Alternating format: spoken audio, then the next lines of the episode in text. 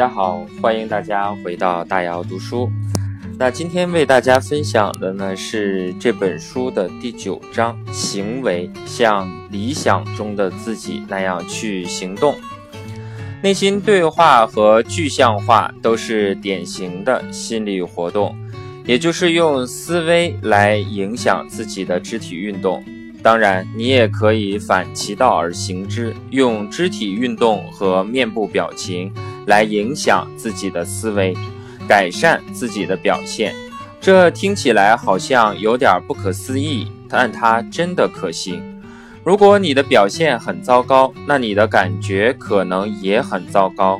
这是个先有鸡还是先有蛋的经典驳论。我们会相信自己的外在表现透露了内心已有的感觉。如果我们很悲伤、很沮丧，我们走路的时候就会一直低着头盯着脚趾。反过来也说得通。如果你走路的时候，如果你那样走路，你自然会感觉到很沮丧；而如果你蹦蹦跳跳的去上班、工作的时候，自然也会很开心。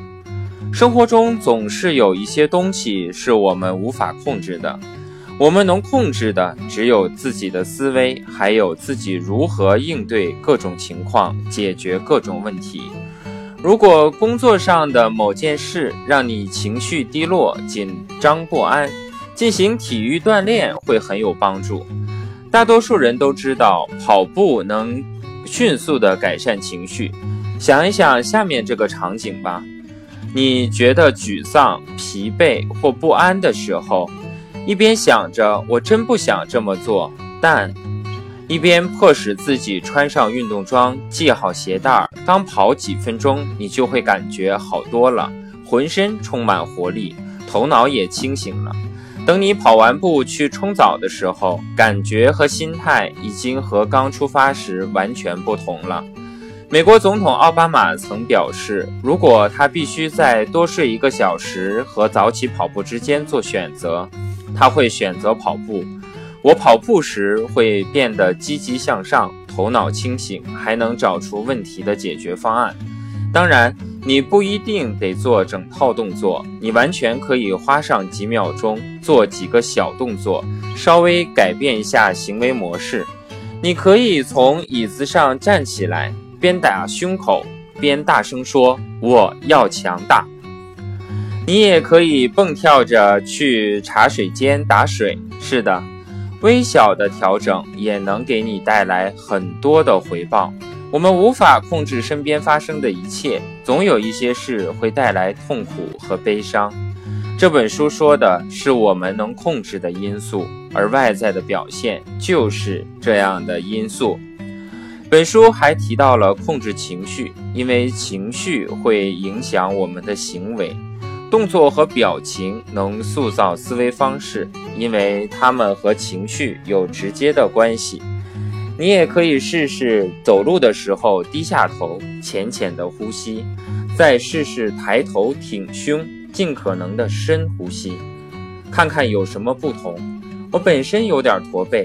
但是我在觉得垂头丧气的时候，总是会刻意的挺胸抬头。当你挺直腰杆的时候，大脑就会把这个动作和勇敢、自信联系在一起。这听起来是不可思议的，相信我，这么做很有用。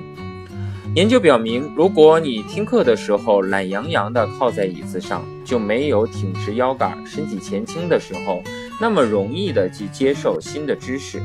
如果你手里拿着笔，双手放在桌上，学习效率还会提高。这么做的时候，你的身体会给大脑发出信号。当你的身体很警觉的时候，精神就不会懒散。身体坐直、微微前倾的姿势会让你注意力高度集中。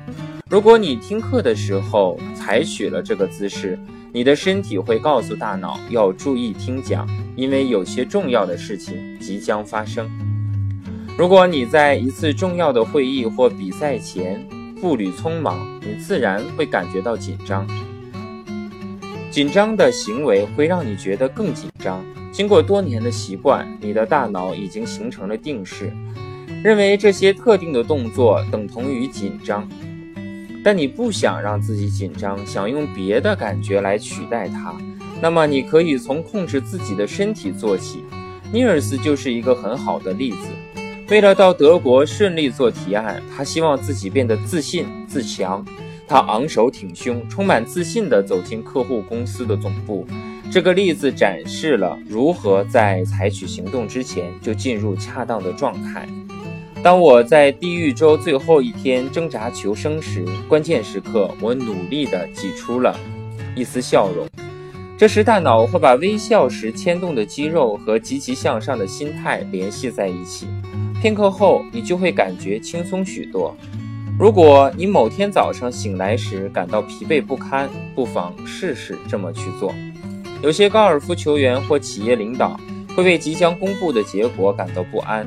只要运用肢体动作，有意识地调节情绪，再加上一些其他的实用的工具，你就可以摆脱这种不安的感觉。如果你想做好一件事，那不妨先做一个深呼吸，让自己冷静下来。你的大脑会把冷静、深呼吸和放松联系在一起。您可以看到，罗纳尔多发任意球的时候就是这么做的。他会先深吸一口气，然后慢慢的呼出。美国海豹突击队也是一样，在射击时会采用特殊的呼吸技巧。武术和瑜伽也都同样的是重视呼吸，因为呼吸能决定你的感觉。海豹突击队的技巧是把呼吸分为三个阶段：第一次呼入百分之五十的空气，第二次吸入，啊，第一次吸入百分之五十的空气，第二次吸入百分之二十五，第三次再吸入百分之二十五。他们用嘴吸气，先吸入百分之五十，暂停一秒。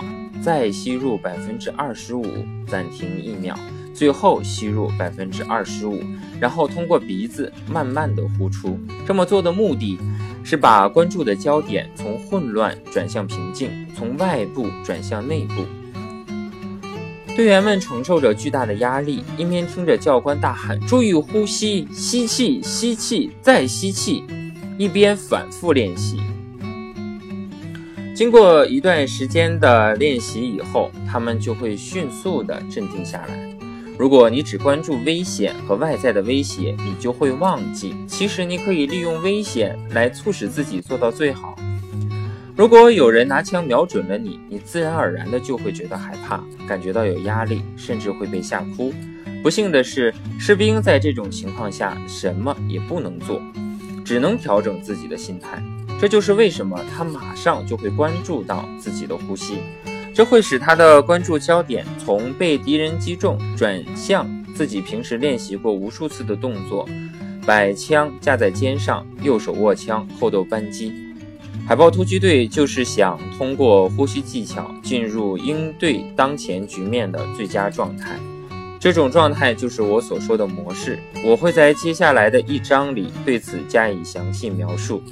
模式是一种状态，它能让你对平时接受的训练充满信心，并像训练的时候一样本能地采取行动。处于危险的时候，你自然会感觉到害怕，甚至会惊慌失措。但是这种感觉本身并不会让你自己而觉得更安全，因为你需要用其他的感觉来取代它。对即将发生重要演讲的企业管理者或即将上台表演的艺术家，我会给出同样的建议：深呼吸，你会觉得更镇定；抬头挺胸，你会感觉到更安全；迈出轻快自信的步伐，你会觉得更加的自信；微笑能使你变得更加积极和更快乐；蹦跳会让你觉得更快乐。站立或端坐的时候，身体微微前倾，会使你感觉到更加警觉。站立时双脚分开，你会觉得更加有力。情绪是怎么产生的呢？美国心理学家、哲学家威廉·詹姆斯率先提出了一个著名的理论：我们看到熊会逃跑，不是因为我们害怕它，恰恰相反，我们是因为逃跑才害怕熊的。这其实并没有听起来那么奇怪。许多著名的神经科学家都支持威廉·詹姆斯提出的理论。詹姆斯想弄清楚情绪和行为之间的因果关系。究竟是外在因素熊调动了情绪恐惧，进而引发了反应逃跑，还是反应逃跑引发了情绪恐惧呢？根据詹姆斯的理论，情绪是由一系列的事件引起的。在喜悦、愤怒、恐惧表现之前，它不过是神经系统受到的刺激，这促使詹姆斯提出了上面关于熊的问题。因为熊情绪总是伴随着身体的反应，比如心砰砰直跳、手心出汗等。会不会是身体反应导致了情绪的产生，而不是恰恰相反呢？我们觉得自己会哭是因为悲伤，但会不会是哭泣导致了悲伤？会不会是相互影响的呢？要证明詹姆斯的理论，还需要进行大量的研究。不过，身体反应可以调动情绪，或者至少两者是相互影响的。这个想法本身很有意思，你只需牢记这一点，你就可以利用它来影响自己的情绪。通常来说，自卑的人往往不敢直视别人，低沉的声音比尖利的声音更让人安心。如果你把演讲或提案时要说的第一句话牢记在心，用克制深沉的声音说出来，同时保持镇定的目光和恰当的姿势，最初的紧张情绪马上就会消失。穿衣打扮也是同样的道理。如果你觉得自己打扮得很帅气，这种感觉就会影响到你的姿势，甚至的你的态度。如果你意识到了这一点，你就可以根据自己想要的感觉来打扮了。注重细节是取得成功的关键。特种部队通常都特别的注重细节，因为他们知道细节可能决定生死。体育界和商界也是一样，细节会决定你是第一名还是第二名。你觉得全世界反恐部队都穿黑色只是个巧合吗？这绝对不是出于战术原因。黑色会让人联想到硬汉。当黑衣人向你冲过来的时候，要比穿粉色衣服的人向你冲过来可怕的多。穿上黑衣，你就会变得勇气十足、积极向上。你觉得滑雪冠军阿克塞兰德斯文达尔接受红牛、普拉达和浪琴的赞助只是个巧合吗？当然不是。当他戴上普拉达眼镜，喝着红牛，手腕上戴着浪琴表的时候，他会觉得自己很酷，感觉很好，这会成为他继续前进的动力。为了获得动力，你应该学一学穿衣打扮。我其实并不关注衣服的款式和造型，但我还是每天都穿着西装去上班。为什么呢？因为当我穿着西装的时候，在走廊上闲逛、喝咖啡、和同事闲聊，都会显得很别扭。西装会告诉我，我应该赶紧去工作，这才是我上班的目的。我想传递给客户的信息是：我这个人关注细节，处事得当，为人可靠。要顺利传递这个信息，我就必须穿戴得当。我会根据客户的类型调整穿戴的方式。如果要见金融界的客户，我就会穿上西装，擦亮皮鞋，给领结打上双温莎结。与此同时，我也给自己传递了一条信息：我觉得每天早上最有趣的事，就是观察自己穿上西装后心态是如何转变的。把胡子刮干净，穿上刚刚熨好的衬衫，把衬衫领子翻下来，确保领结是端正的，稍微调整一下裤缝，都会对我产生影响。我爷爷就连侍弄花草的时候都穿着衬衫，我想。无论是做什么事，他都会做得很有型。好，以上呢就是大姚为大家分享的第九章的内容，关于行为。如果你喜欢我的分享，也可以把这个我的直播、我的这个频道分享给你的朋友，也可以加我的微信李大姚零零一，我们在微信上继续的沟通。非常感谢大家今天的收听，谢谢。